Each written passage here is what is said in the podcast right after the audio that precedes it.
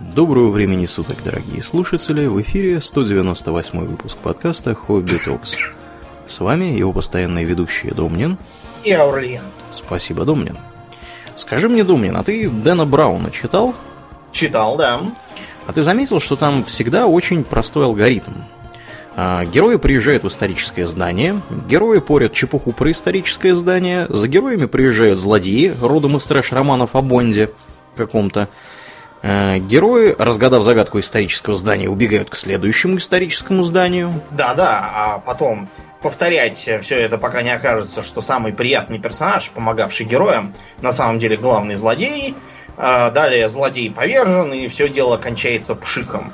Да, ну я это все к тому, что смотри, Домнин, как он ловко бабки стрижет. Мы же не дурнее его, может быть, сами запустим такую же серию. В принципе, несложно. Итак, э, морозным июньским днем Доберт Хэнктон, профессор кафедры кислых щей университета Натальи Нестеровой, вместе со своей помощницей Мишкой приезжает в санях на Красную площадь, чтобы разгадать тайну собора Василия Блаженного. Дай-ка я тоже.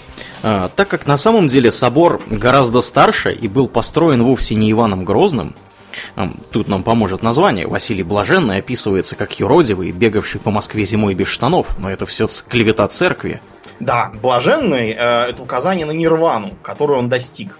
Поэтому он и мог ходить зимой голым, что достиг просветления. Да, а имя Василий переводится как царь. А такой человек царского рода... Какой человек царского рода достиг нирваны, Домнин? Разумеется, Будда Гаутама, царевич. Очевидно, что собор изначально был буддийским храмом. Именно, на это указывает и нетипичная для христианских церквей цветистость куполов. Потом посмотри на центральный шатер, какие на нем ярусы, это же типичная пагода. Да, ну и пока Доберт Хэнктон все это вещает изумленной Мишке, на танке Т-34 приезжает злой КГБшный генерал Лев Пушкин, который хочет скрыть страшную правду. Отлично, видишь, как хорошо сочиняется? Ну так что насчет книжной серии, Домнин? Знаешь, Аурлиан, ты там в Швеции далеко, а мне тут еще жить и потомство растить. После таких книг лучше сразу эмигрировать, сменив паспорт и внешность. Да это точно. Да уж, да уж. О чем мы, значит, Домнин, сегодня-то поговорим? Ну, Если кто еще не понял, давай. Поговорим мы про, скажем так, про криптоисторические триллеры, которых понаписал гражданин Дэн Браун. Угу. Он, в принципе, движется в примерно том же э, дискурсе, что и писатели политических триллеров. Типа вот покойного Тома Кленси и, к сожалению, не покойного, насколько мне известно, э, Дейла Брауна. То есть у меня есть даже, знаешь, такая Э, теория э, заговора, что это вот э, Дэн Браун, Дейл Браун, это все как какие-то заговорщики. Потому что пишут они примерно ту же самую ахинею.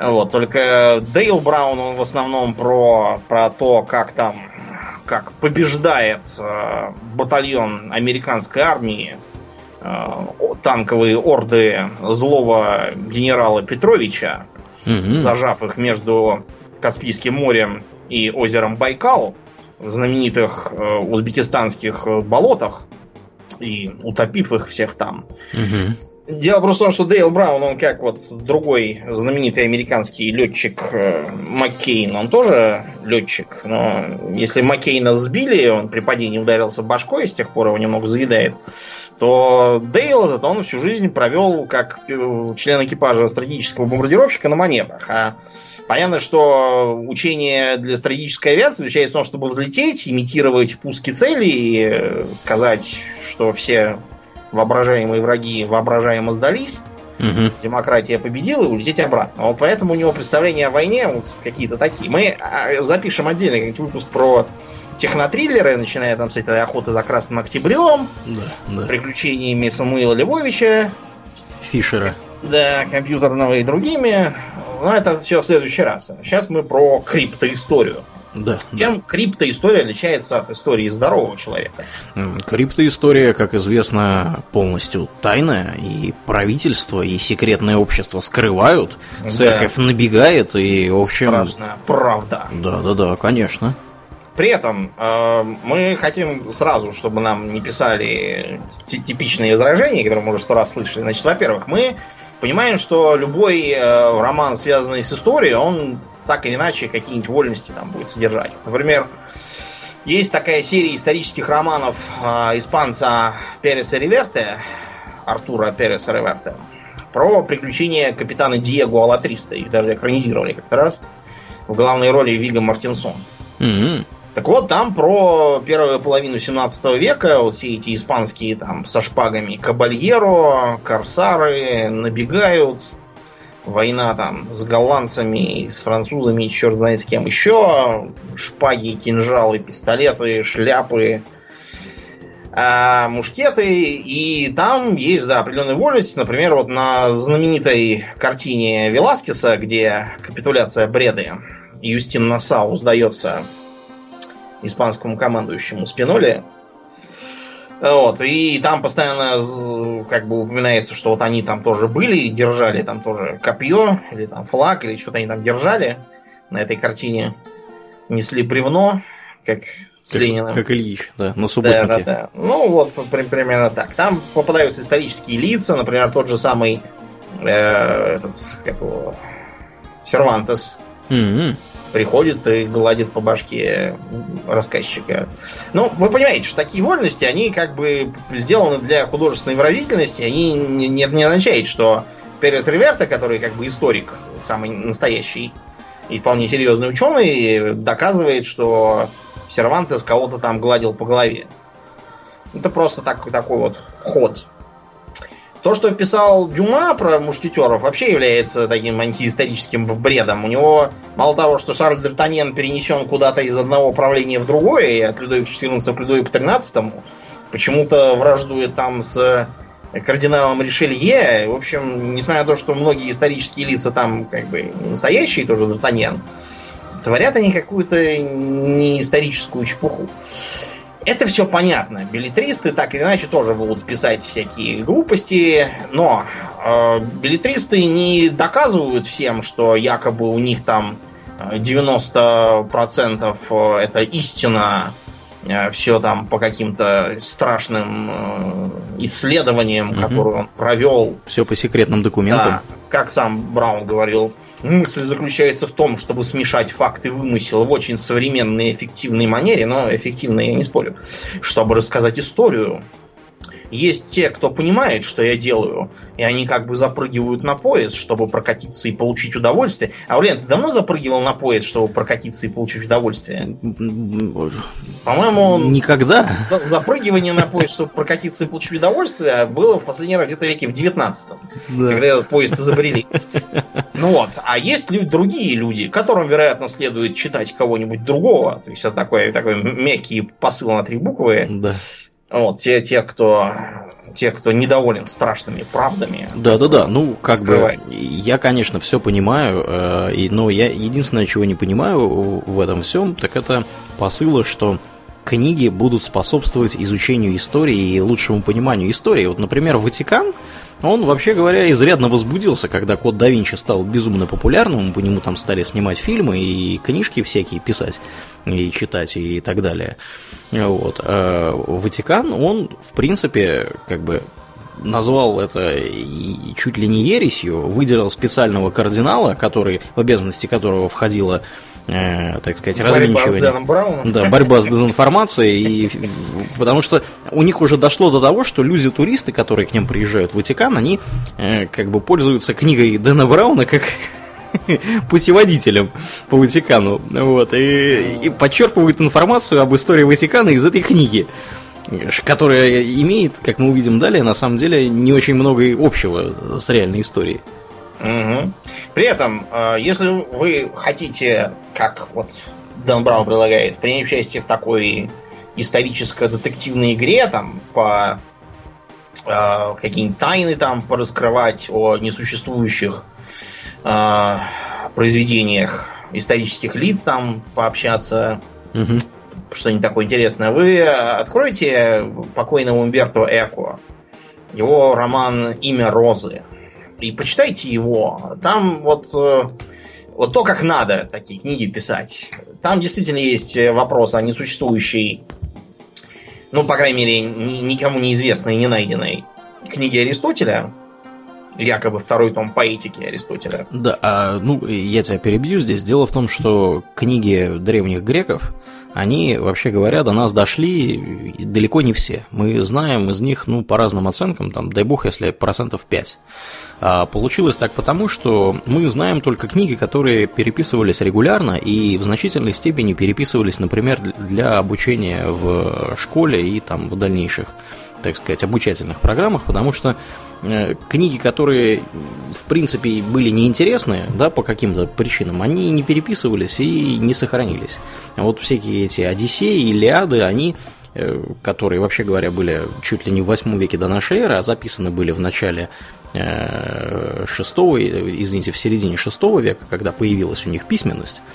Вот. И, хотя события, описываемые там, относятся чуть ли не к полутора тысячам лет до нашей эры. Вот. Э, эти книги, они сохранились исключительно потому, что их было, во-первых, их было очень много разных других историй, помимо Илиады и Одиссеи, которые почему-то приписываются Гомеру, хотя на самом деле они как бы были гораздо раньше существовали. Вот, и никакой Гомер к ним, скорее всего, отношения не имеет. Вот. И сохранились они исключительно потому, что там движуха, аргонавты, значит, война там за, за эту Елену Троянскую, все дела – вот, и поскольку там такая движуха, ну, там Ахиллес, опять, опять же, да, вот, они были популярны, и поэтому они, собственно, и сохранились. Если бы они были не такие интересные, их, наверное, просто никто бы не переписывал, и, в общем, все такое. Угу. Да. Ну, так, ну так вот, а, в отличие от э, выдуманного Роберта Лэнгдона из книг Дэна Брауна, который он поначалу был профессором кафедры символогии Гарвардского университета. Угу. В Гарвардском университете нет такой кафедры и не предвидится. Там есть кафедра семиотики. Так вот, э, как раз э, специалистом по семиотике был покойный Умберто Эко и написал очень много интересных научных книг по ней и научно-популярных тоже можно почитать. У него, например, был такой трактат по общей семиотике и по семиотике и философии языка. Вот, он э, как бы серьезный ученый, занимался также вопросами всяких кодов, шифров. Угу. Э, все, все это, так сказать, тоже для упражнений ума и всякого такого. В его книге про маятник Фуко можно как раз это почитать, если вас не пугает несколько постмодернистская систему написания. Ну так вот. Э, да, и, и, и семиотика, да, если кто-то вдруг не понял из объяснения Домнина, это наука, которая занимается исследованием свойств знаков и знаковых систем. А, вот, она изучает, собственно, что знаки означают, э, то есть семантику, да, как они должны записываться, синтаксис, и как вообще должен понимать и трактовать эти знаки тот, кому они предназначены для понимания и трактования.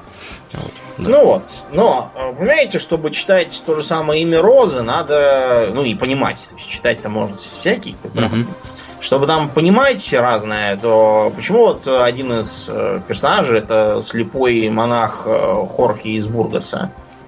А почему? А, потому что кто у нас был слепой Хорхи? Луис Борхес. Борхес, Бургас, да? Mm-hmm. Это такая отсылка к э, Хорхе Луису Борхесу, с которым у Эку были свои там дела какие-то. И правда. Mm-hmm. Да, почему там, когда одна из одна из этих самых э, глав посвящена фактически пересказу Киприанова пира. Там вот понять, почему э, почему, допустим, Иона съел вареного кита, вот, а Петр от всего отрекался, а Иису, а, Дева Мария сетовала, что ее сын Растяпа все никак не соберется притворить воду в вино. Вот, и почему э, Иаков раскричался, что у него съели все бобы. Чтобы все это понять, нужно иметь определенный горизонт познаний. Надо тоже Библию хотя бы почитать, там, историю узнать.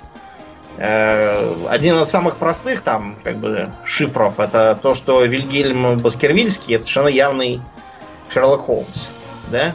Mm-hmm потому что он тоже англичанин, тоже сыщик и, и, и жует постоянно какую-то траву с алкалоидами вместо курения трубки. Да. И у него тоже есть помощник, который постоянно восклицает «Но как, Холмс?» как, как, как. В общем, почитайте Эко. Замечательный был писатель. Он и не только художественный писал, как я уже сказал. У меня вот есть его научно-популярная книга «Спасибо, Эльвире» сказать почти то же самое по проблемам перевода, которые, как вы знаете, мне очень близки. Угу. Не одному тебе, да. Да, да. Ну так вот, э, наш с вами Дэн Браун, э, как правило, начинает э, с э, описаний более или менее реалистических мест, событий и организаций, после чего обычно брякает какую-нибудь э, чушь про них и на вот этом начинает городить огород, что мы немножко спародировали во вступлении. Угу. Начались его приключения с романа «Цифровая крепость» Digital Fortress, в которой еще нет э, Роберта Лэнгдона, но зато все остальное есть. Э, эта книга посвящена шифрам, потому что как раз вот в конце 90-х был бзик на всяких там секретных кодах, все эти появились фильмы про разных там маньяков, которые какие-то там сбрасывают загадки, надо все это разгадывать. Та, та такая была мода. Угу. Вот. Ну и понеслось. Значит, дело там в известной степени происходит в Испании. А даже написано на э, первой странице в книге, что э, Дэн Браун лично учился в Севилье, э, в университете в тамошнем целый год, изучал там историю искусств причем это написано даже на, на испанском э, издании книги, за что в Испании, я так подозреваю, Дэну Брауну лучше вообще не появляться. Если там узнают, то убьют на месте. А почему? Почему, Домнин, так? Ну, понимаешь, более широкий, более широкая на самом деле проблема состоит в том, что американцы, они из Испании вообще очень как-то не в ладах, я имею в виду творцов всяких. Те, те кто в Испании реально не бывал, они потому что мыслят э, очень просто. Если в стране говорят по-испански, то это нищая банановая республика, где проститутки, наркоманы, бандиты, коррумпированные силовики, вот, э, и вот как- как-то вот так. То, что Испания это как бы не Латинская Америка, да, там это не Гондурас никакой, и не Колумбия, это немножко на другой стороне океана страна, и то, что там говорят по-испански, еще ничего не означает оно магическим образом ускользает от американского сознания. Поэтому там мы регулярно можем... Открываешь какую-нибудь американскую книгу про Испанию, а там оказывается, что в Испании все пьют текилу, вот, и носят самбреро и прочее Так из буррито едят.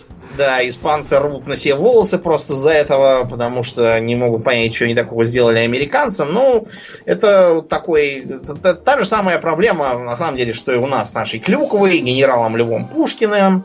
Та же самая проблема с там, турками или арабами, у которых, э, как известно, всех зовут э, Ибн Абу. Вот, обязательно с китайцами, которых всех зовут э, Чинг Чанг Чонг. Э, вот нежелание разбираться, интересоваться, стереотипное такое вот стереотипическое мышление, и оно у Брауна вот так, такое же. Он бы хоть помалкивал про свое якобы обучение в университете Севильи, или хоть бы по-испански не публиковал, что ли. Совсем совести нет. Значит, сама Испания там э, описывается как, не знаю, какая-то вот такая вот тоже дыра, нищая, в которой э, отвратительная медицина, коррупция, э, кругом одни проститутки, э, все продают наркотики. Вот. Э, причем описана не какая-то там абстрактная там Испания с каким-нибудь городом Сан-Кристобаль, неизвестно где вымышленным, да? А описываются, например, вот такие места, э, как э, Триана, да, это такой туристический район популярный. Угу. Ничего подобного в Триане, что он понаписал, разумеется, нет. Никаких там проституток и наркобандитов на углах не стоит. Ничего подобного. Мне кажется, он с Мехико путает. Ну, может Немножко. быть. Потом он за каким-то чертом описывает, э, как пример безобразия в Испании автобусы. Потому что в испанских автобусах, которые, кстати, носятся как полоумные, в них не закрываются двери чтобы, чтобы в них э, как бы продувало и все там не умерли от жары. но при этом можно там вывалиться и сломать себе все руки и ноги. То есть в Испании там до кондиционеров в автобусах там не дожили еще, да? Ну, тупорылые. Не смогли. Да. Да. Как-то в кондиционер. Вот у нас в Москве почему-то есть, а в Испании почему-то нет. Э, кстати, про медицину в Испании, по-моему, то ли там восьмая по классности медицины, то ли какая-то такая. Короче, в первой десятке она в мире, угу. а США для сравнения в четвертой находится. Ну, что, в принципе, неудивительно, да. Так что, кто бы, да, там, помалкивал. Вот. Потом э, описывается отель э, Альфонсу 13. Такой есть отель, действительно. Угу. Описан как э, маленький четырехзвездочный отельчик. Почему он маленький четырехзвездочный? Он же как бы построен в 20 веке и как раз с прицелом быть наиболее крупным и шикарным в Европе. Он, во-первых, пятизвездочный, а во-вторых, он здоровый, а не маленький никакой. Почему-то вот как-то так. Но это еще что по сравнению с тем, как э, он отделал э, сивильские достопримечательности. Во-первых, это Сивильский собор знаменитый. Угу. Браун заявляет, что Сивильский собор это прекрасный пример готики XI века. Он был построен как э, крепость, только с одной дверью, ну и там есть вторая, типа секретная дверь, а, для обороны против мавров. Э, Начнем с того, что готика появляется в 12 веке, не в 11. А Севильский собор появился как бы в 15 веке, сильно позже. Э, и в 11 веке был действительно предназначенный для обороны такой стиль церквей, только он называется не готический, он называется романский.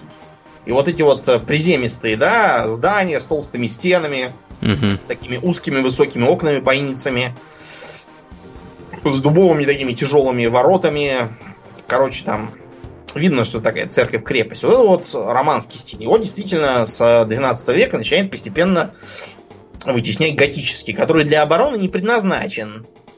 Потому что в готическом стиле, ну я не знаю, там Кеульский собор, Нотр-Дам там какой-нибудь, вот это вот, вот это вот все оно на оборонительное сооружение не похоже абсолютно ничем. А он, наоборот, сделан такой, чтобы был таким воздушным, как будто он ничего не весит, и при этом а, большим и величественным. Ну хорошо, ладно, давайте предположим, что, может быть, в 15 веке там построили современный собор, а в 11 веке был какой-нибудь э, старый собор построен. Значит, в 11 веке кому принадлежала Севилья? Сюрприз, сюрприз, она принадлежала Маврам. То есть мавры в XI веке а, внезапно взялись э, строить католические соборы а, в качестве крепости с одним выходом для обороны от а, самих себя. Вероятно, да. А, это очень интересные какие-то мавры. У них какой-то, может быть, был период буйного помешательства с э, деструктивным поведением, я не знаю. Истории это неизвестно. Абсолютно. Ну, что известно истории, так это то, что на месте нынешнего Сивильского собора, вот этого, а, была мечеть ранее. Но ну, ее, естественно, да. разобрали вот, и сделали нормальный католический собор. Нормальный католический. Ты как вот Лукашенко обрякнул, что скоро белорусы будут есть нормальные человеческие яйца. Тебя нормальный католический собор.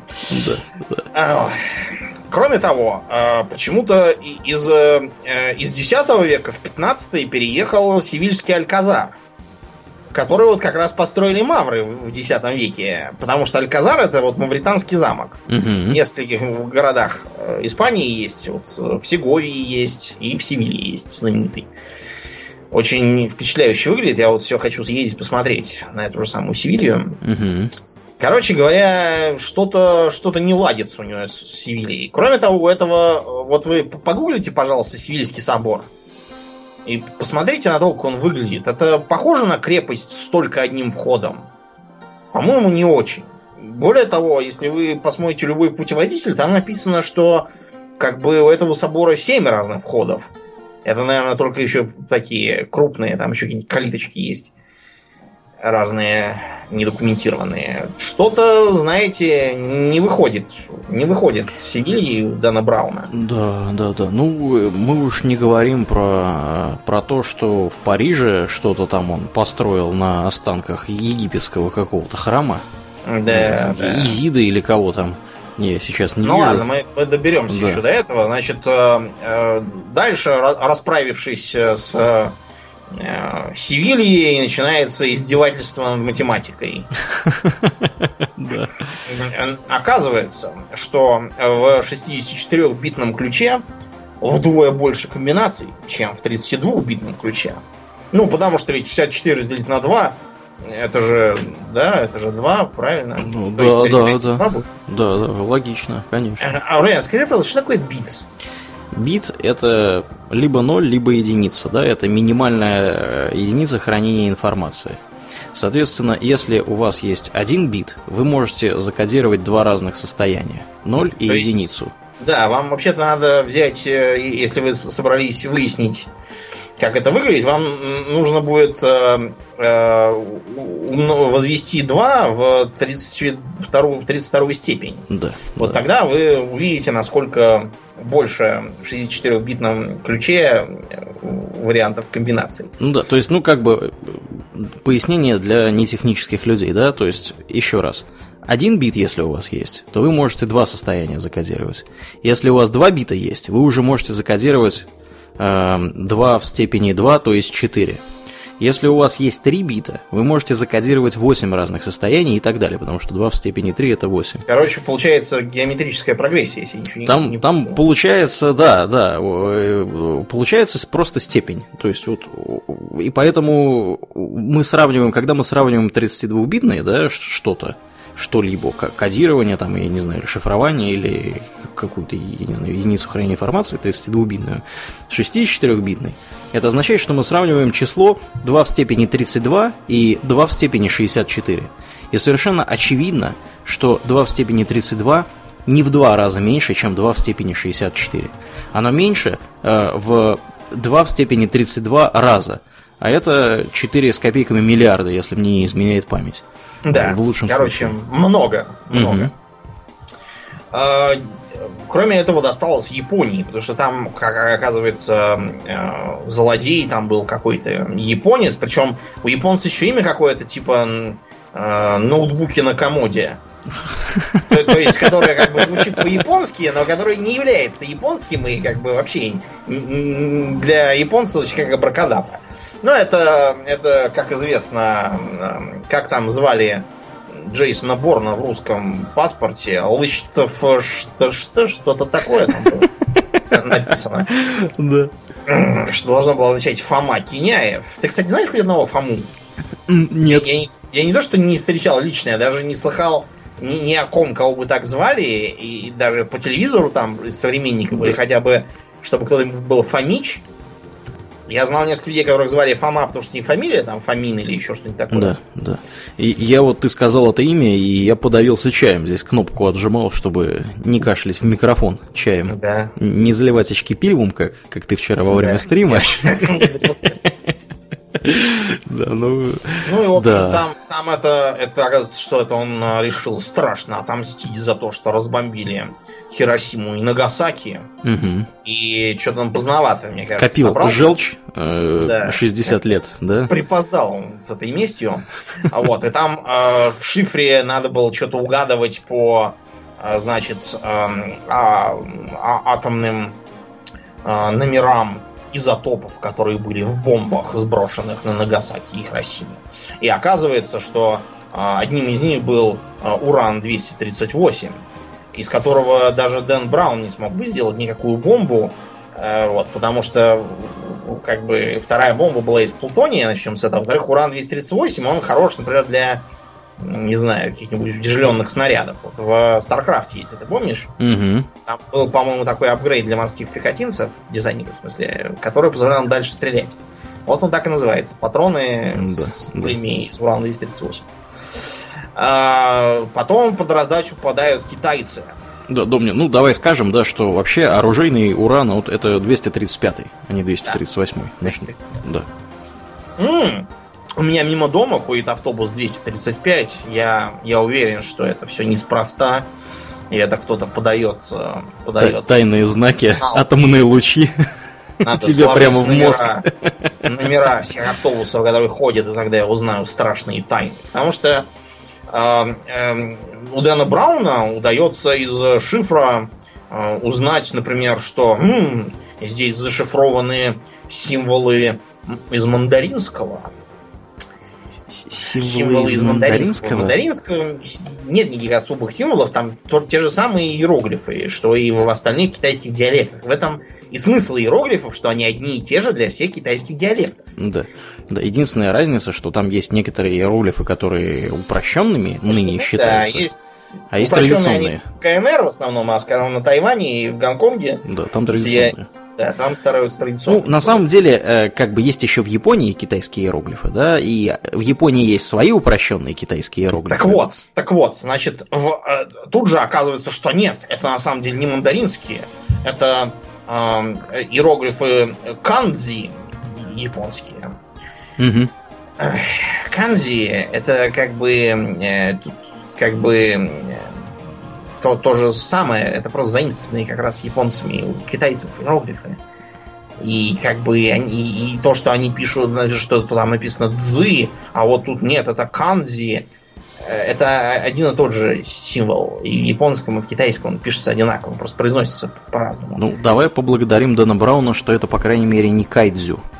Да, Годзилла. То есть можно с тем же успехом сказать, М, здесь написано дважды два равно четыре, но читается ли 2 как 2, или может быть как э, Цавай? Это означает, что это было описано самим Гитлером. Ну, вот по, по, по уровню дурости аргументации примерно то же самое. Да. А вообще там все завертелось из-за чего? Из-за того, что а, суперкомпьютер а, агентство национальной безопасности, который может абсолютно любой шифр взломать. Да. Ну, Очевидно, он работает на каких-то новых да, физических принципах. Новый компьютер, да, появился. Э, не знаю, может быть, это квантовый там компьютер. Да, да, у меня тоже была такая догадка. Ну, самый крутой квантовый компьютер по состоянию на сегодня, дорогие друзья, содержит э, не более 100 кубитов, и вообще говоря, ну, пока что не дотягивает до суперкомпьютеров, которые существуют, как бы, опять же, сегодня. Обычные компьютеры. Угу. Вот, хотя нам обещают все, что к концу 2017 года кто-то там, то ли IBM, то ли еще кто, то ли Google построит из 120, и тогда-то они всем зададут. Вот, ну, пока что ничего такого нету. Ну, в общем, э, этот самый, этот самый суперкомпьютер получает на расшифровку какую-то загадочную передачу, которую он не может взломать. И все такие сразу там начинают бегать по коридорам со стопками бумаг. И такие, о, МГ, он не может его расшифровать. Это супершифр. Понимаете, ребят, вот если вы получаете что-то, что вы не можете расшифровать, и получается какая-то бредятина на выходе, э, это просто э, означает, что абсолютно все э, посольства, консульства, всякие разведывательные агентства и прочие подобные организации любой сколь-нибудь серьезной державы, они периодически отправляют в эфир куда-то сообщения, зашифрованные в стиле Юстас Алексу грузите апельсины бочками мысленно с вами и все такое. Это все делается специально для того, чтобы враги сидели и расшифровывали про грузите апельсины бочками, пытались понять, что это такое, а, и тратили свои ресурсы и силы на это, и могли прохлопать среди этой мути что-нибудь действительно важное. Угу. Так что, знаете, Эм, как-то как не, не все у него хорошо с криптографией. Хоть бы он у Умберто Эко спросил, как это работает. Ну, в общем, э, кстати, этот самый суперкомпьютер, то он, он оказывается, все, все шифры подбирает брутфорсом. Ого. Ну, да. то, то есть это, понимаете, как вам сказать, вот он то, то, что он э, говорит, это не то, чтобы э, не то чтобы абсолютно там неверно, да, и совершенно совершенно невозможно. Дело просто в том, что... Есть нюанс, как обычно. Да, это... Да, давай я расскажу про этот Давайте. нюанс. А, дело в том, что брутфорсом действительно можно перебирать там любые шифры и так далее. Но если вы делаете это в автоматическом режиме, ваш компьютер должен уметь понимать, что то, что он в результате применения брутфорса расшифровал, является осмысленным текстом. Если он этого делать не умеет, то все это расшифрование брутфорсом, оно, вообще говоря, теряет всяческий смысл, потому что вы можете все там... Как работает брутфорс, да? Вы начинаете, условно говоря, перебирать абсолютно все возможные варианты ключей для вашего шифра. Э, там, начиная там с каких-нибудь там цифр, букв в разных сочетаниях, комбинациях, вы просто перебираете все подряд.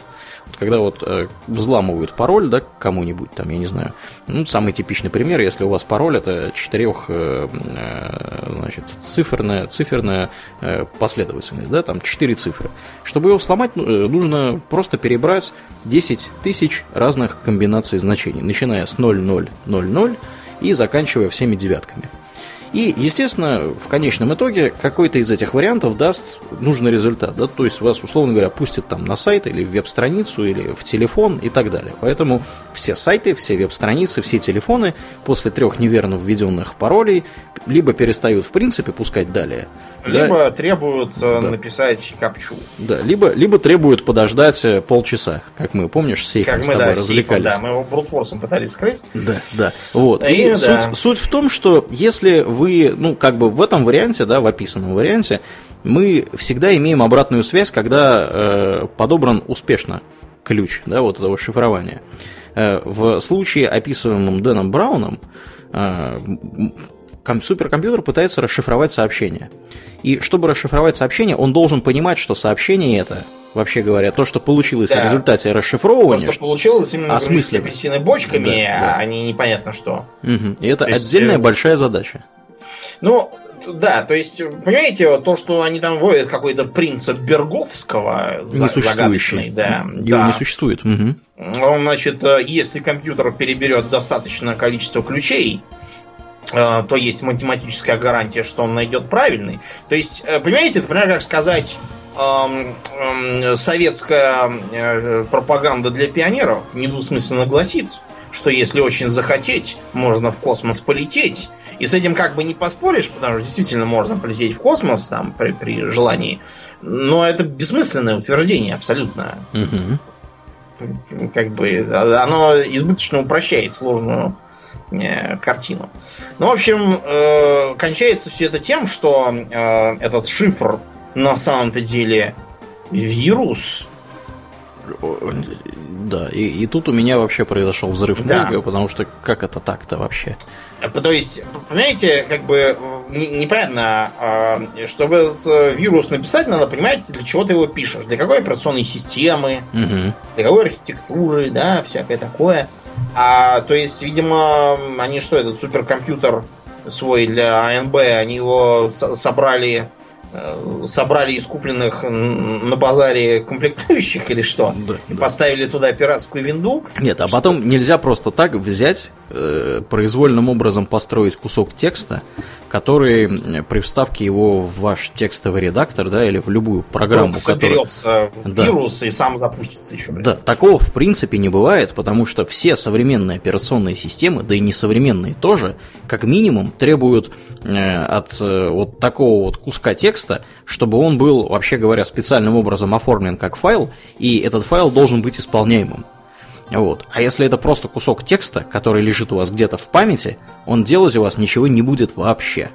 Какой бы суперкомпьютер ANB там, или, я не знаю, CRU, или кого угодно, Microsoft, э, Apple, или, я не знаю, кого, Canonical, это просто не будет так работать. Кошмар, кошмар полнейший. Ну, в общем, не, не лады получились с суперкомпьютерами. Да, и... ну и, собственно, цифровая крепость, она как бы про нее никто особо знать не знал и слышать не слышал, пока код да Винчи не прогремел. Да, но до кода да Винчи еще вышла как раз первая книга, где да. появляется угу. профессор кислых щей э, Роберт Лэнгдон. Да, да, да, да. Меня, кстати, один раз сказали, что я похож на Роберта Лэнгдона, мои студенты. Ты плюнул им в лицо после этого? Нет, я, они, они имели в виду, что я также прохаживаюсь перед доской, и говорю, задаю там какие-нибудь нетрадиционные вопросы, то есть не то, чего они ожидали от... Э, нетрадиционные вопросы в стиле «Вы гей?» Или, Нет, или какие? Да, ну, короче, в общем, то, что ей интересно веду занятия, они э, хотели, хотели это сказать. Окей. В Риме умирает римский папа, и одновременно в центре европейских ядерных исследований, где там большой гудронный коллайдер запущен. Адронный, да. Адронный, да.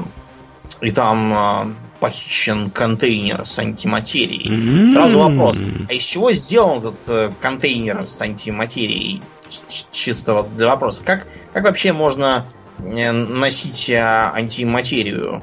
я контейнере. Могу, я могу объяснить, как антиматерию можно, так сказать, держать в, в, в каких-то вообще э, таких вот, не знаю, в лаборатории держать, да, то есть у вас должны быть магниты, условно говоря. Вот. И как бы ваша антиматерия, она, в принципе, находится в магнитной ловушке, она не контактирует ни с какой материей. Потому вот. что иначе она с ней немедленно да, аннигилирует. Аннигилирует, да, и будет бах.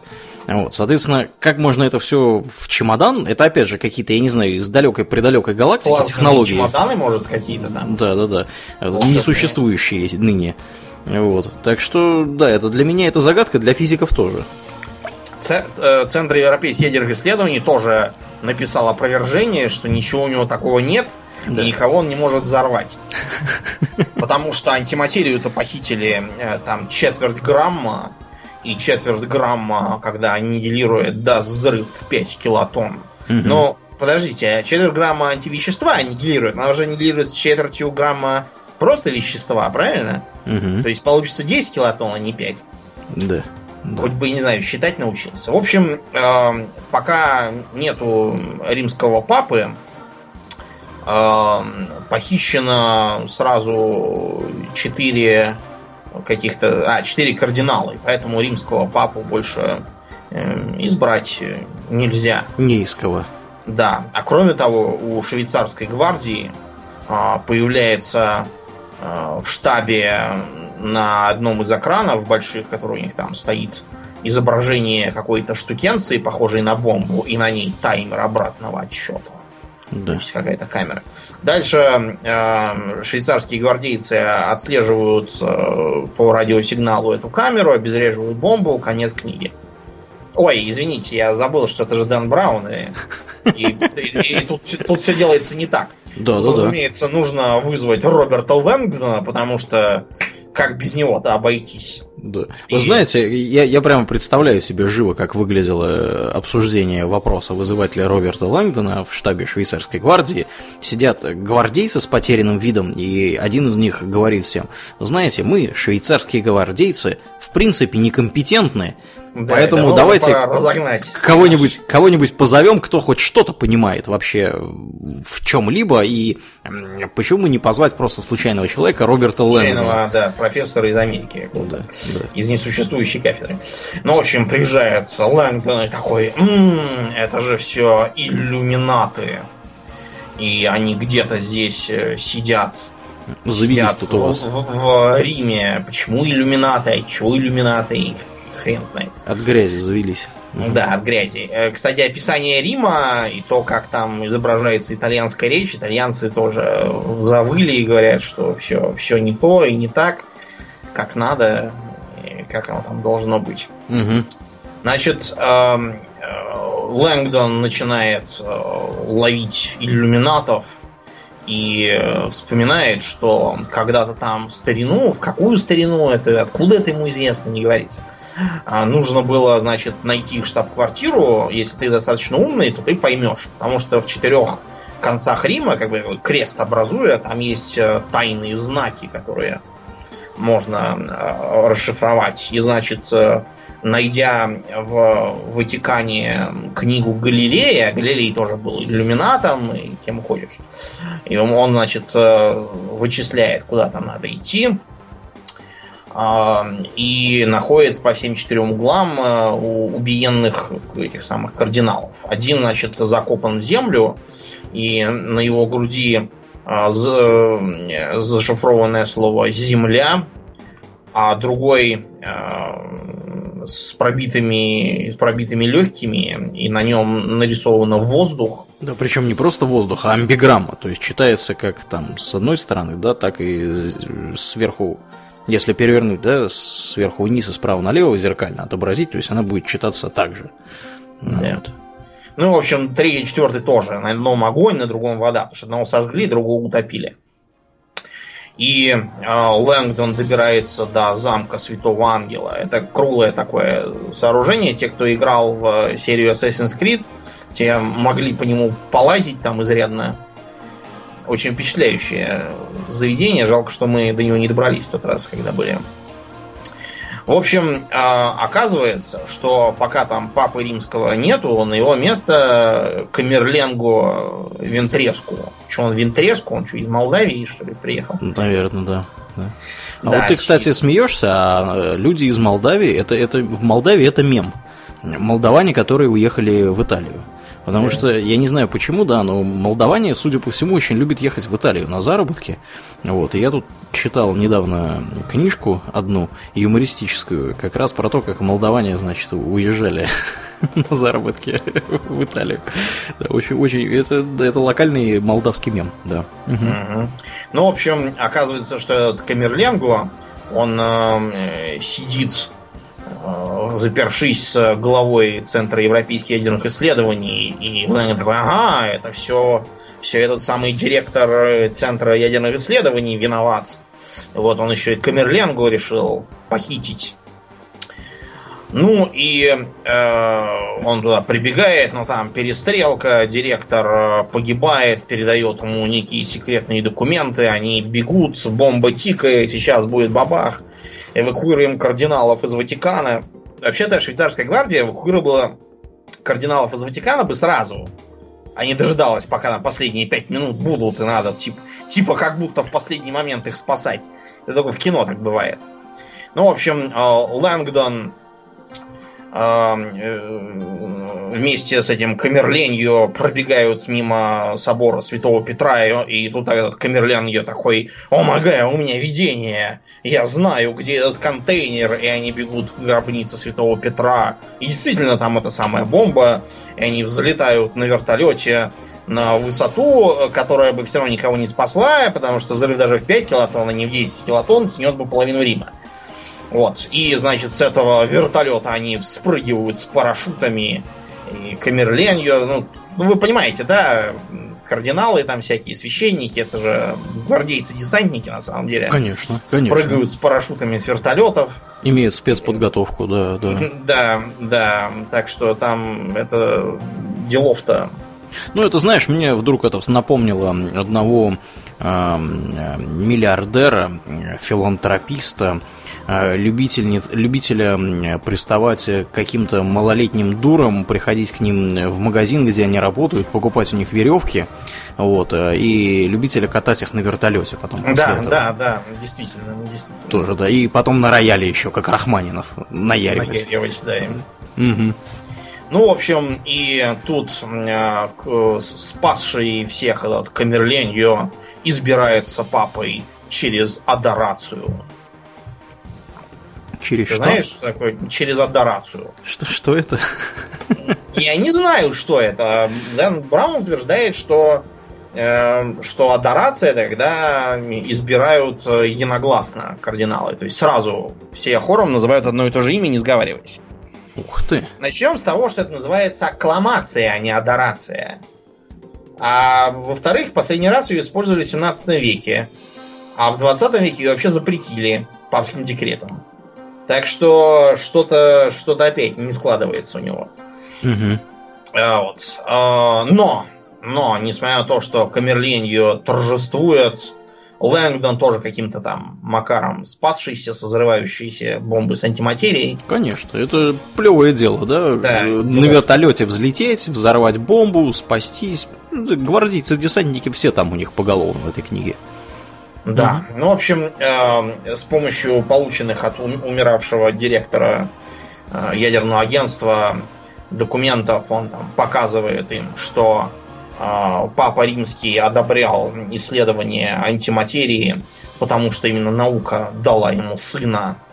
И злой Камерленгу Ветреску решил, ага, ты там сына заделал, да еще и каким-то научным богомерзким способом, и он решил отравить римского папу, а сам э, избраться в папы э, с помощью похищенной бомбы из антивещества, убитых кардиналов, которые ему не доверяли, и э, картинного спасения Рима от взрыва, который он сам организовал, выдумав э, орден иллюминатов, которого давно уже нету.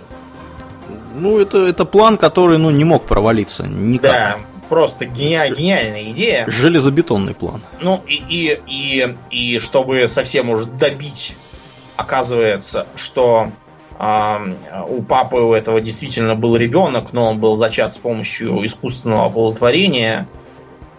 Ну, да, это, папы именно этим и занимаются. Да, ух, ух уж эти католики. Да. да.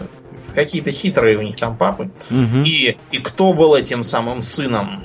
Неужели сам Камерленго? Сам Камерленго. И он такой совершает самосожжение на площади Святого Петра. Потому что же это, это так по-католически да, самосжигаться. Это, да. Ой, господи мой.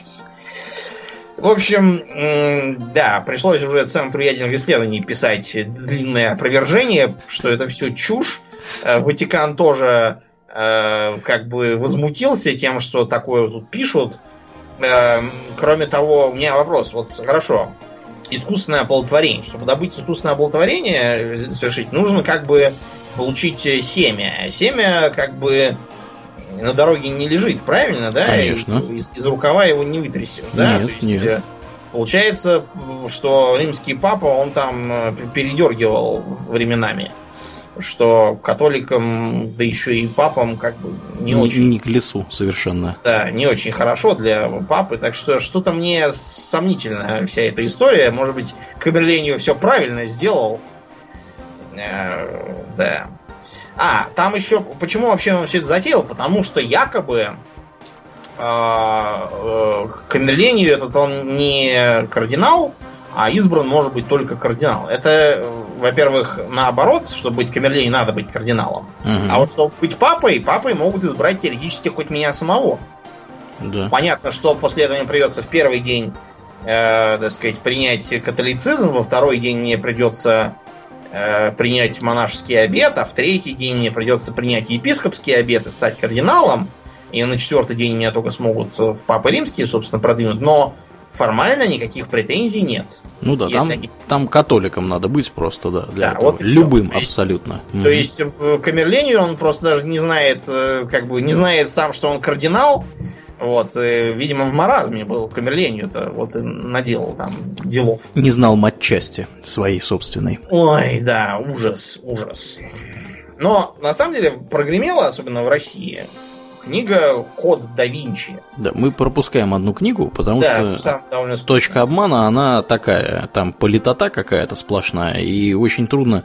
Я когда ее читал, очень было трудно следить вообще за тем, какой что происходит. Какой-то президент, какой-то сенатор. Мне да, президенты как, и сенаторы как, как... надоели еще как... вот с выборов Трампа. Угу, угу. Уже говорит, перейти.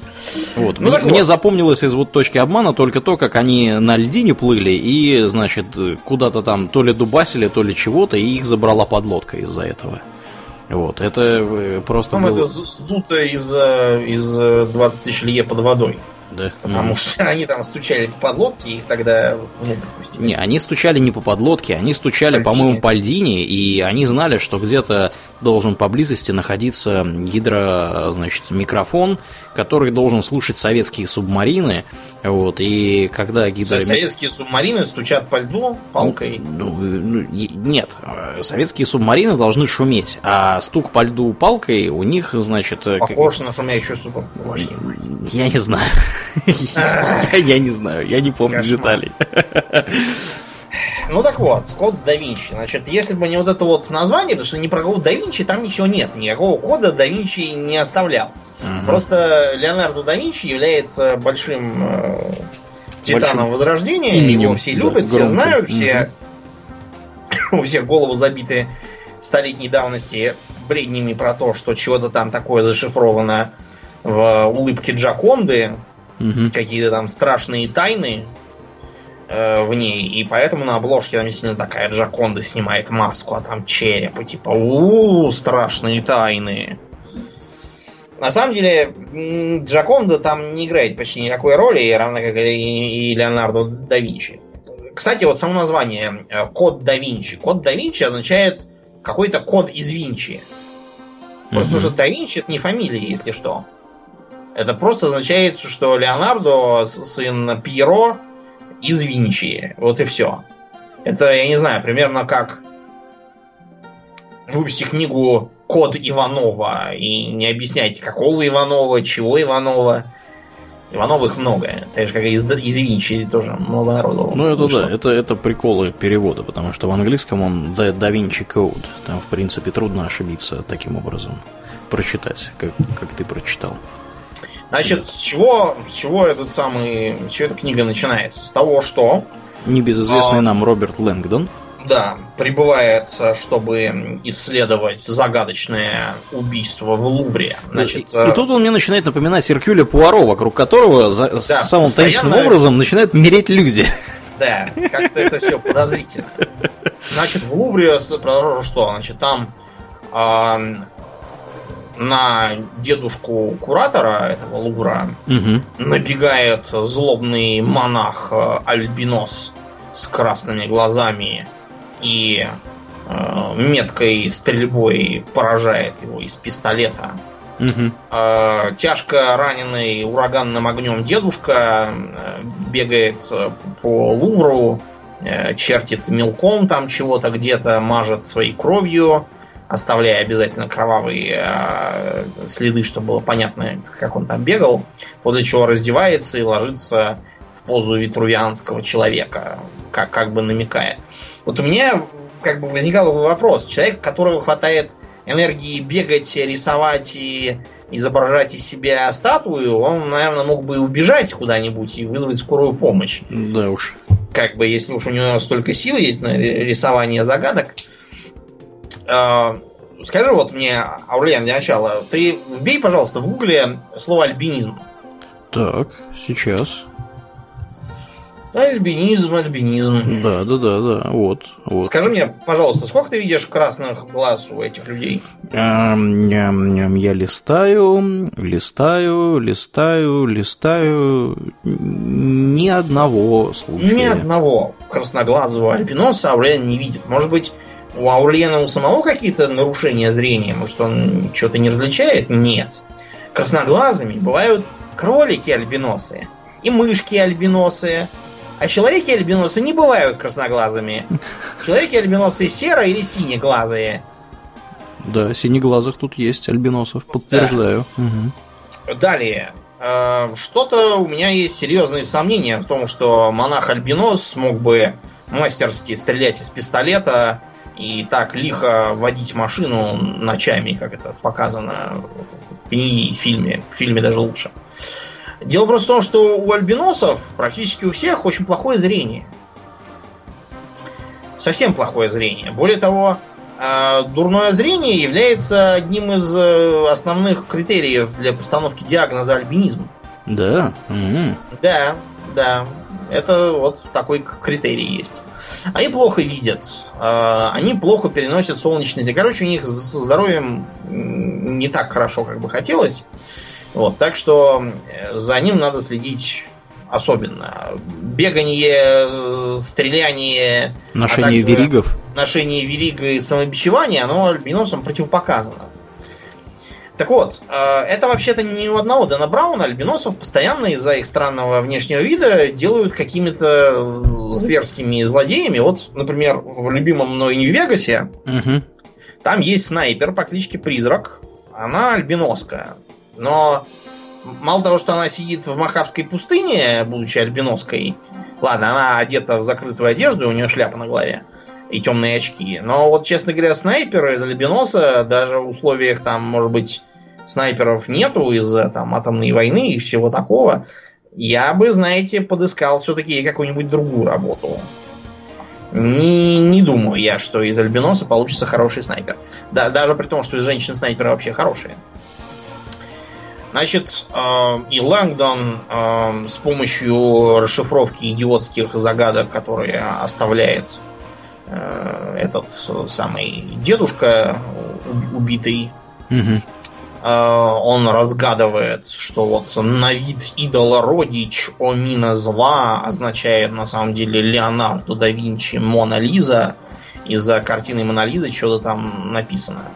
Постепенно выясняется, что А, это все а, крутится вокруг потомства Иисуса Христа от Марии Магдалины. Mm-hmm. И да, что что церковь скрывает.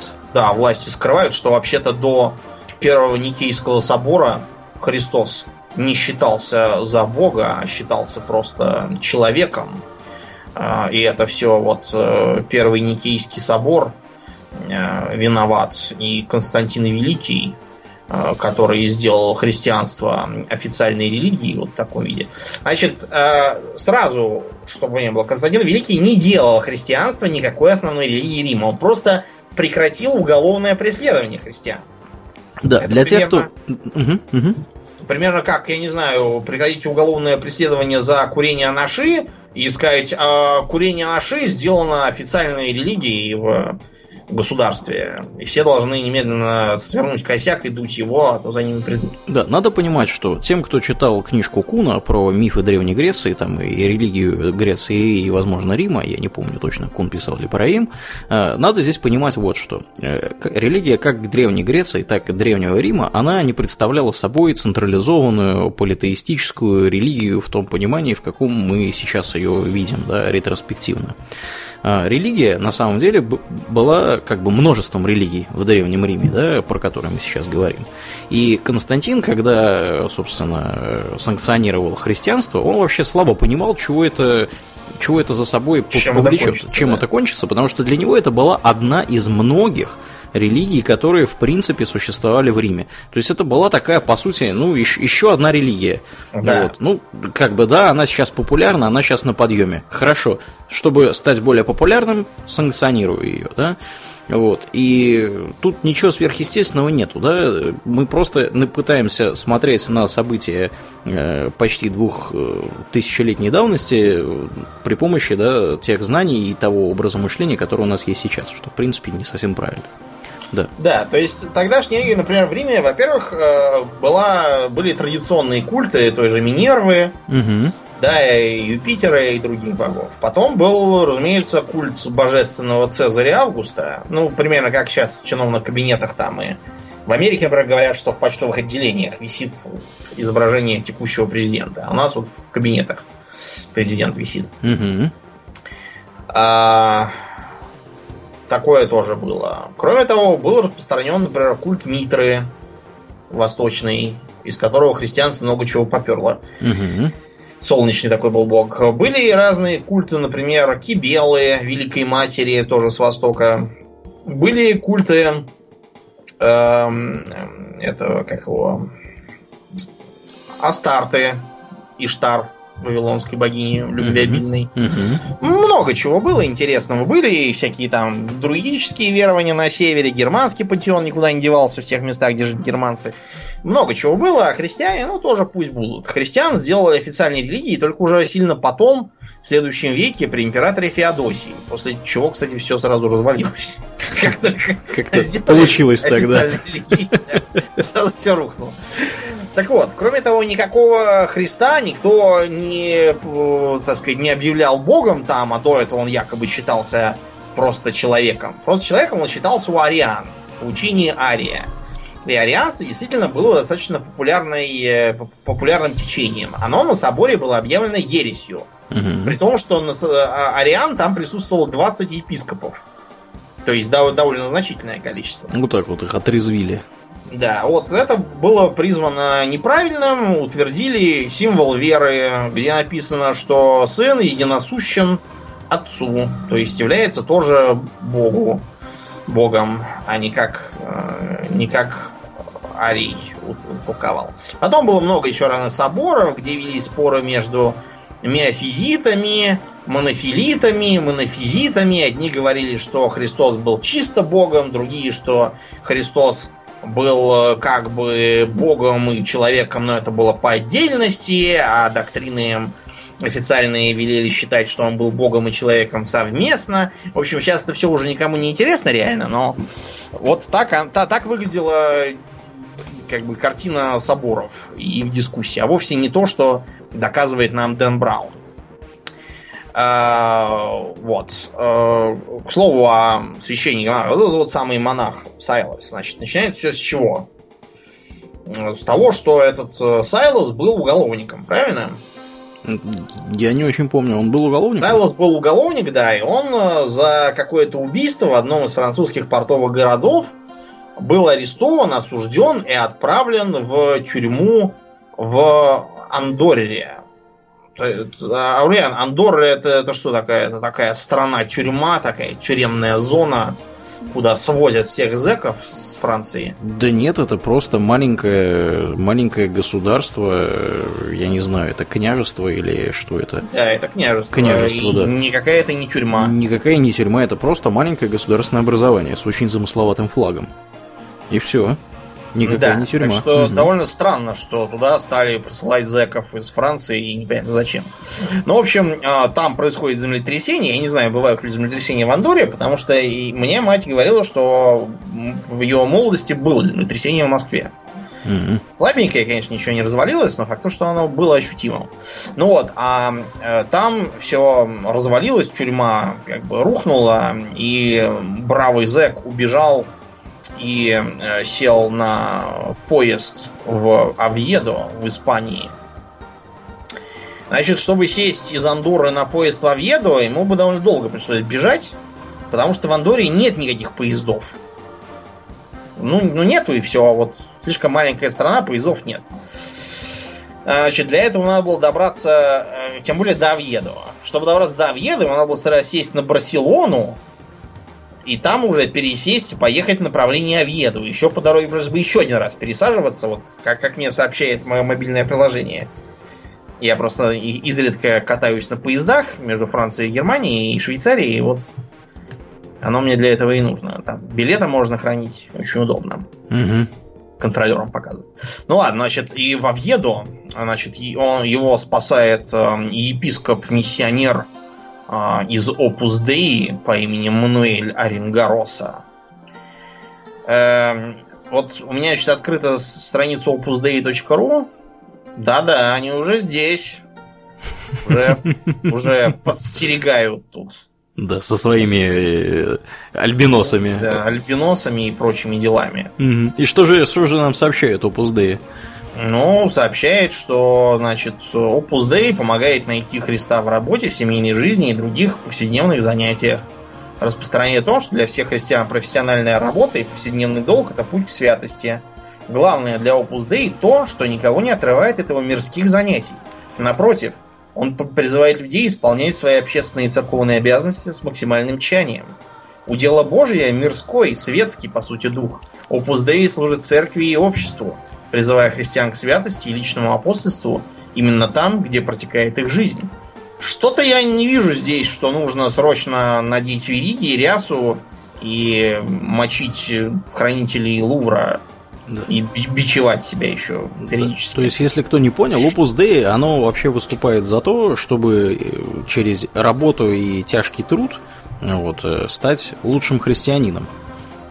И Причем это, это мирская организация. Да, да. Никаких епископов, ну то есть, может, какой-то есть там почетный какой-нибудь советник, но туда, это, чтобы вступать, не надо быть монахом. Более того, не, не, не берут туда монахов, их как бы... Монах должен быть в своем ордене, в котором он вступил. Потому что монах это не просто монах какой-то. Да, нельзя сделаться монахом самому по себе. Надо вступать в какой-то монашеский орден. Угу. Чтобы официально им быть. У католиков. Ну вот, а, стало быть, посылают Opus Dei этого самого епископа Оренгоросу из Мадрида в Авьедо, чтобы построить там церковь. Э, во-первых, непонятно, почему, чтобы построить церковь, посылают какого-то деда. А обычно церковь строит бригада рабочих с кирпичами и цементом, а, а не старый хрыч какой-то. Будь он хоть из Opus Dei, хоть еще откуда. Как он собрался строить там эту церковь? Из, э, из чего? Шалаш построить из, из палок с деревянным крестом? Что это будет за церковь? Вопрос номер два.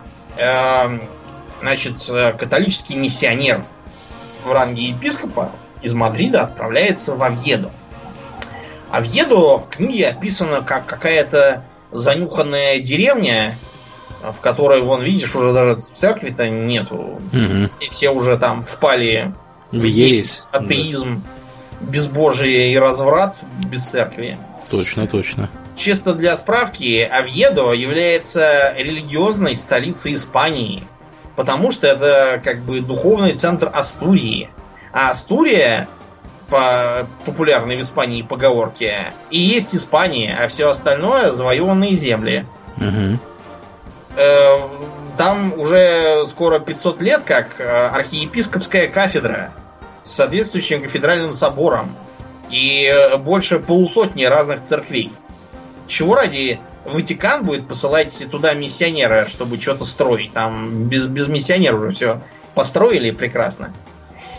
Кроме того, вообще, у Opus Dei нет ни одной церкви, она их не строит. В России, например, тоже. Чтобы, если, ну, мало ли, вдруг там решили, что мало 60 церквей, давайте 61-ю церковь строите. То для этого не надо посылать какого-то одинокого епископа из Мадрида, который там никого не знает. И у которого только есть его ручной альбинос. Надо позвонить э, местному архиепископу и сказать, так и так, дорогой архиепископ, постройте еще одну церковь, очень вам советуем. Архиепископ потрясет э, власти и бизнес-круги, выколотит с них денег, вот, и все построит. Не надо там никого никуда посылать, это уж совершенно точно.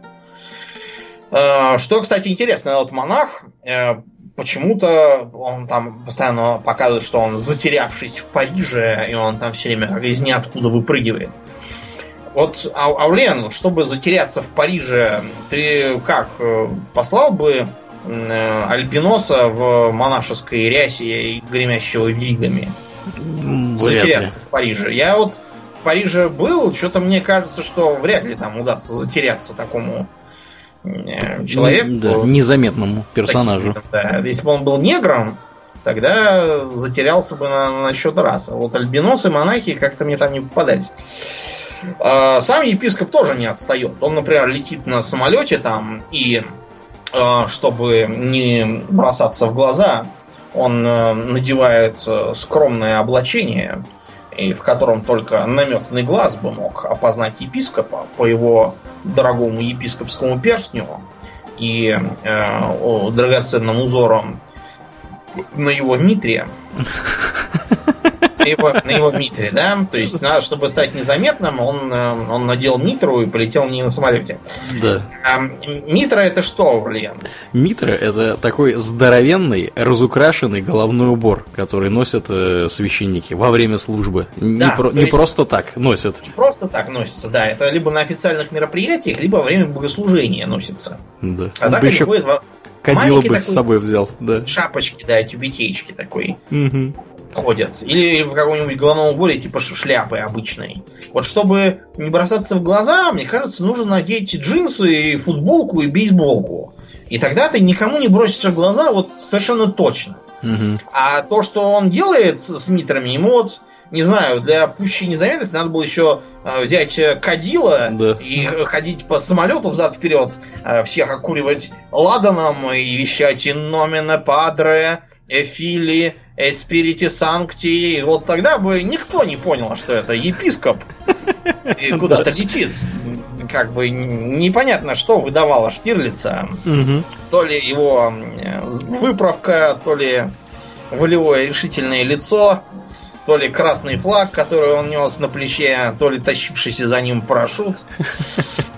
Вот как- как- как-то вот так это все выглядит э, в его мероприятий. Ну, в общем, да. дальше они бегают э, без конца по разным э, местам, заявляют по ходу, что э, пирамиды Лувра, вот эти вот стеклянные, состоят из 666 кусочков.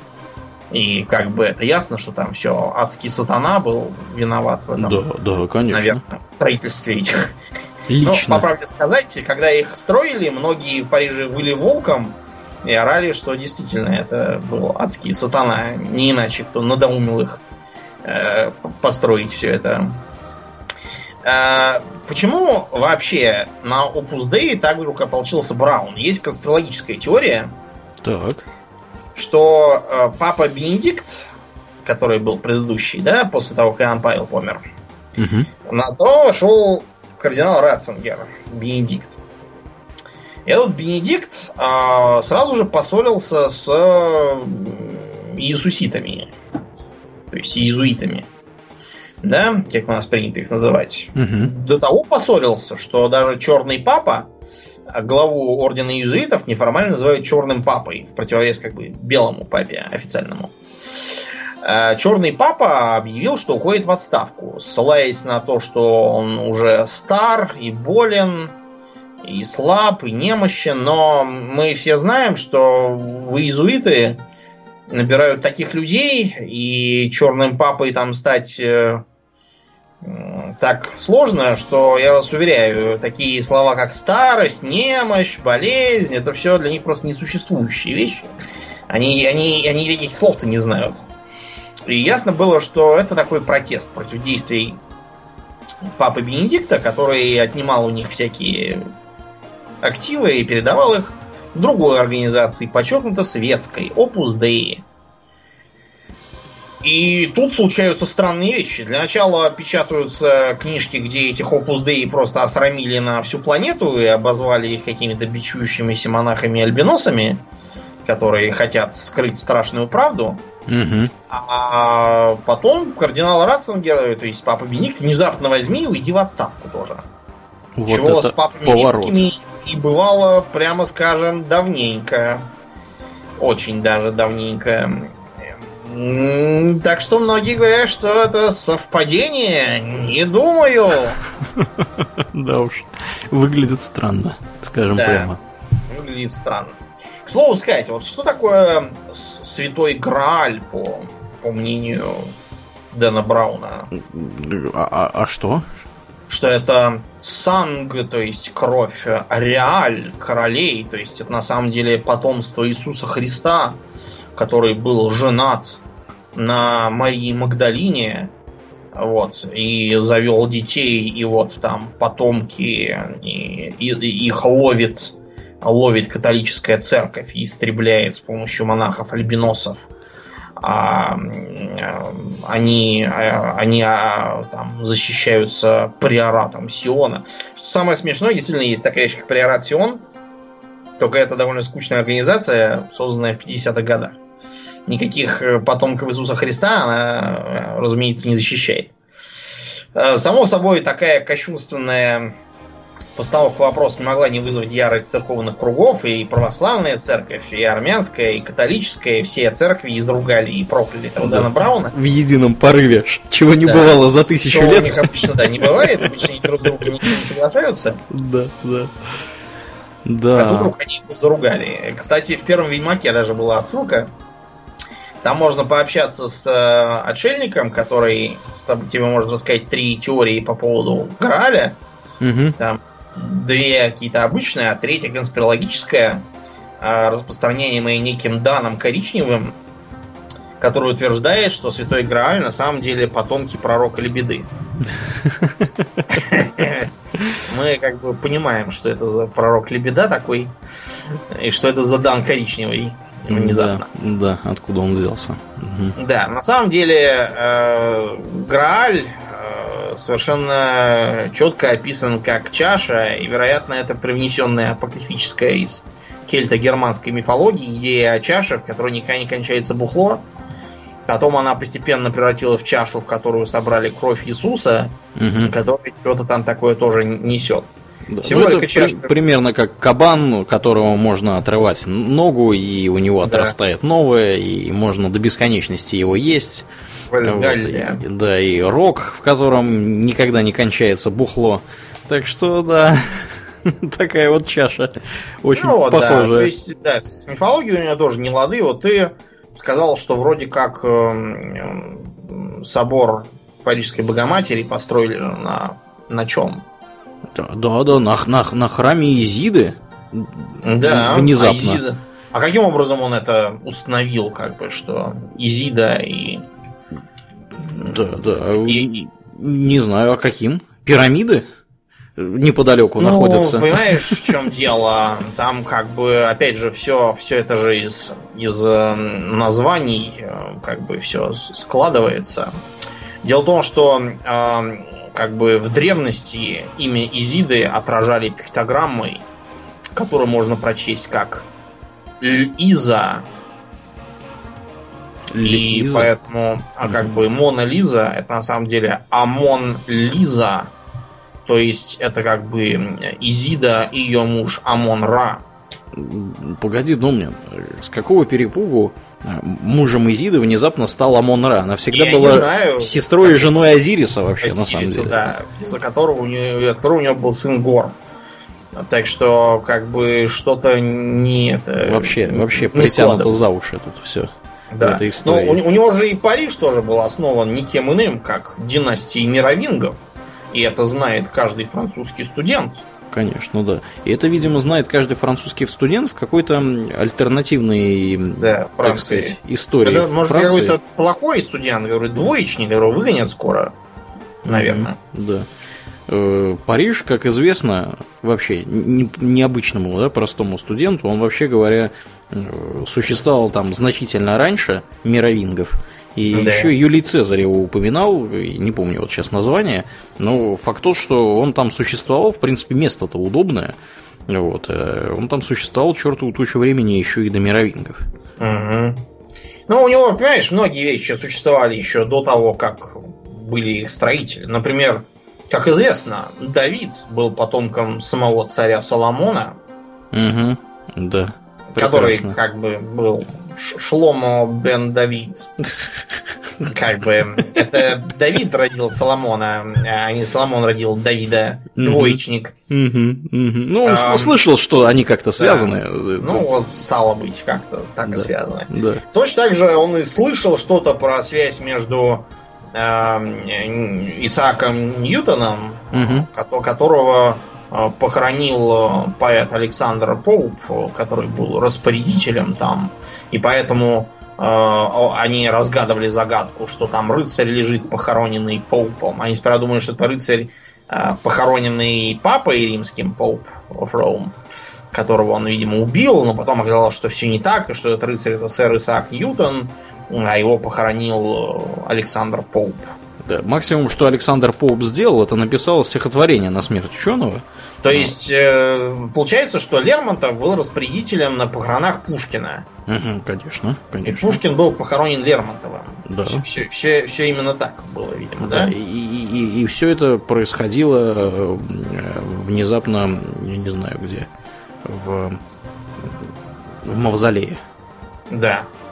Вот, примерно вот из той же оперы. Вот. В Вестминстерском аббатстве, насколько мне известно, экскурсоводы э, уже, да, раздают даже брошюры специальные, да. как что, что неправильно написал Дэн Браун да. про наш собор. Да уж, да уж. Потому что, ну, это, конечно, полный бред. Ну вот, да. Э, кончается все это тем, что, э, как обычно, тот, кто помогал всю дорогу, э, оказывается злодеем и, в общем, там э, страшная правда скрыта в папирусе, который может быть уничтожен уксусом мгновенно. И там на, на эту ловушку, по-моему, его и ловят, и он, он проигрывает. Значит, папирус э, уксусом уничтожать можно очень долго и безуспешно. Ничего из этого не выйдет. Вот. Э, если бы там была какая-нибудь мегакислота, это, может быть, еще и сработало. Но уксусная кислота, даже самая концентрированная, это вряд ли. Это сильно вряд ли. Так что злодей зря волновался абсолютно. Но злодеи там тоже, прям скажем, не блещут познаниями. Они там э, на пару с Лэнгдоном рассказывали, что в этом приорате Сиона э, все говорят по-английски, потому что это лингва пура.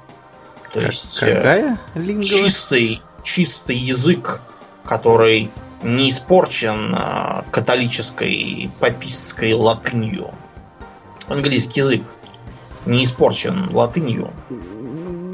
Да, а он как бы в курсе, что английский язык, вообще говоря, при том, что он формально относится к германским языкам, имеет чертову тучу заимствований из романских языков, конкретно из французского.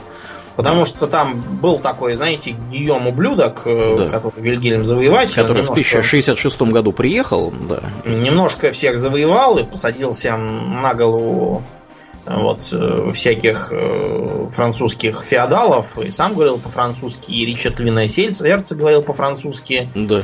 Вот, и потом там тоже от франков было не пройти, не проехать, и даже династия Тьюдор себя называла Чудор, потому что, типа, мы французского происхождения, а не англосаксонское быдло. Да. В общем, это так что, как-то странновато там, звучит. Да, понимаете? Ну ладно, давайте предположим, что может быть, может быть английский меньше других засорен эм, латынью, чем, чем другие доступные языки в ту пору, когда был создан приорат Сион, то есть давно. Может быть, про Ратусион говорить по-арабски, что вообще знали абсолютно все ученые Средневековья.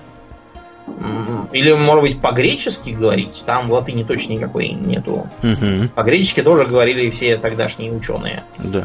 Я не знаю, можно по-русски попробовать говорить. У нас латинизмов всяко меньше, чем в английском языке. Что-то Прерацион очень плохо выполняет свои обязанности. Язык выбрал не то, и стреляют их постоянно, и считать они не умеют ни хрена. Какие-то некомпетентные совершенно люди да. там работают в этом Впрочем, что, что ждать от средневековой организации, когда Лэнгдон, якобы профессор несуществующей символогии, эм, э, он там говорит, что вот эм, вот эти вот э, символы, то есть галочка такая, как, как стрелка, только без ручки, да?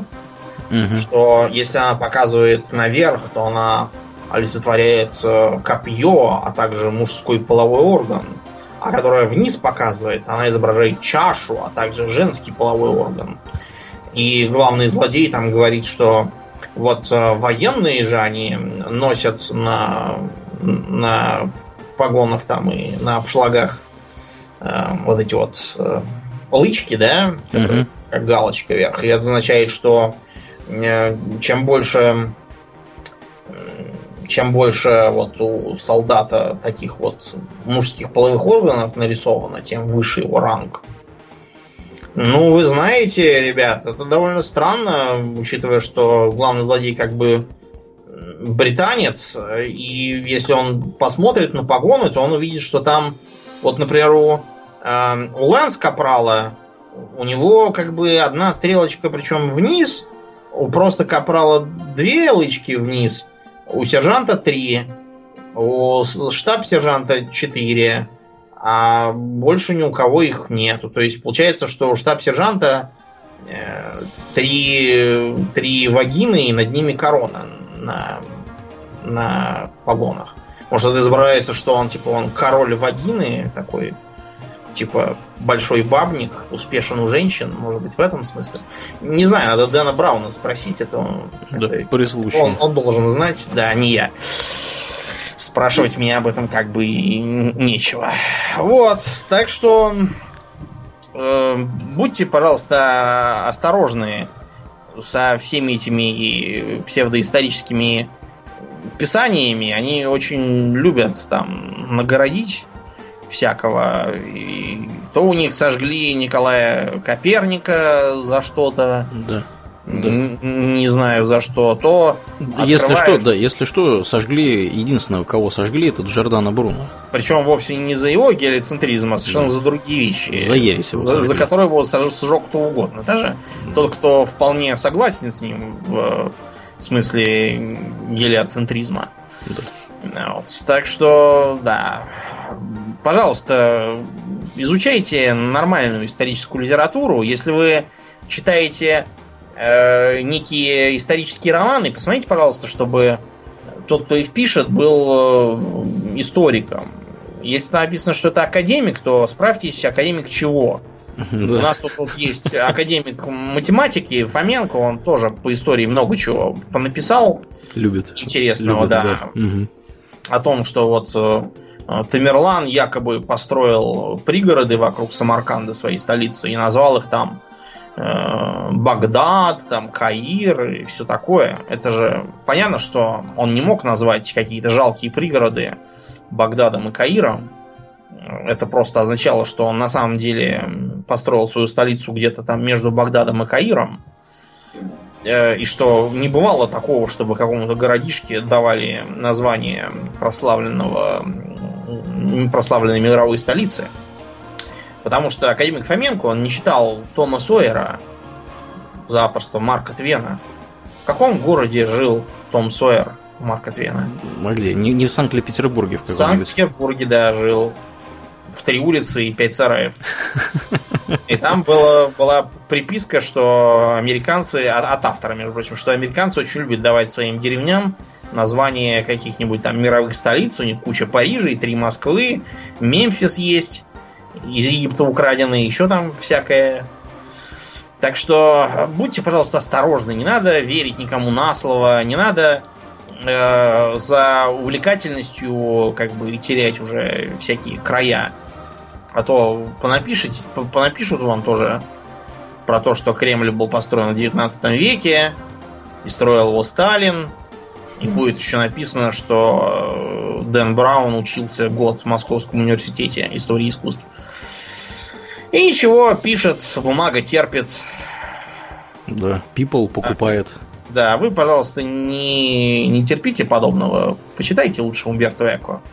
Мы вам очень рекомендуем. Угу. А ну на что? сегодня все. Будем, да, закругляться. Я уже ум заразом всей этой дури. Прям скажем. Да, организационных пара моментов. Э, прежде всего, мы, как и обычно, выражаем нашу глубокую благодарность и признательность всех наших, всем нашим подписчикам на Патреоне. Спасибо вам, ребята. А второй момент заключается в том, что мы завели YouTube канал, и мы приглашаем всех, кто Э, хочет э, смотреть стримы от нас или слушать подкасты в виде видео, э, мы с удивлением узнали не так давно, что есть такие люди, которые интересуются таким делом. Вот теперь это стало возможно. Приходите, подписывайтесь. Ну, если мы наберем 100 человек, там мы сможем наконец там изменить имя. Сделать, да, нормальное, а не да. какое-то там. Не, не богомерзкую ссылку всем давать, а нормальное, хорошее, качественное имя. Вот, да. Ну а на сегодня все. Я напоминаю, мы будем плавно переходить после шоу. Я напоминаю, что вы слушали 198 выпуск подкаста «Хобби Токс», а с вами были его постоянные ведущие Домнин и Аурли. Спасибо, Домнин. Всего хорошего, друзья. Пока.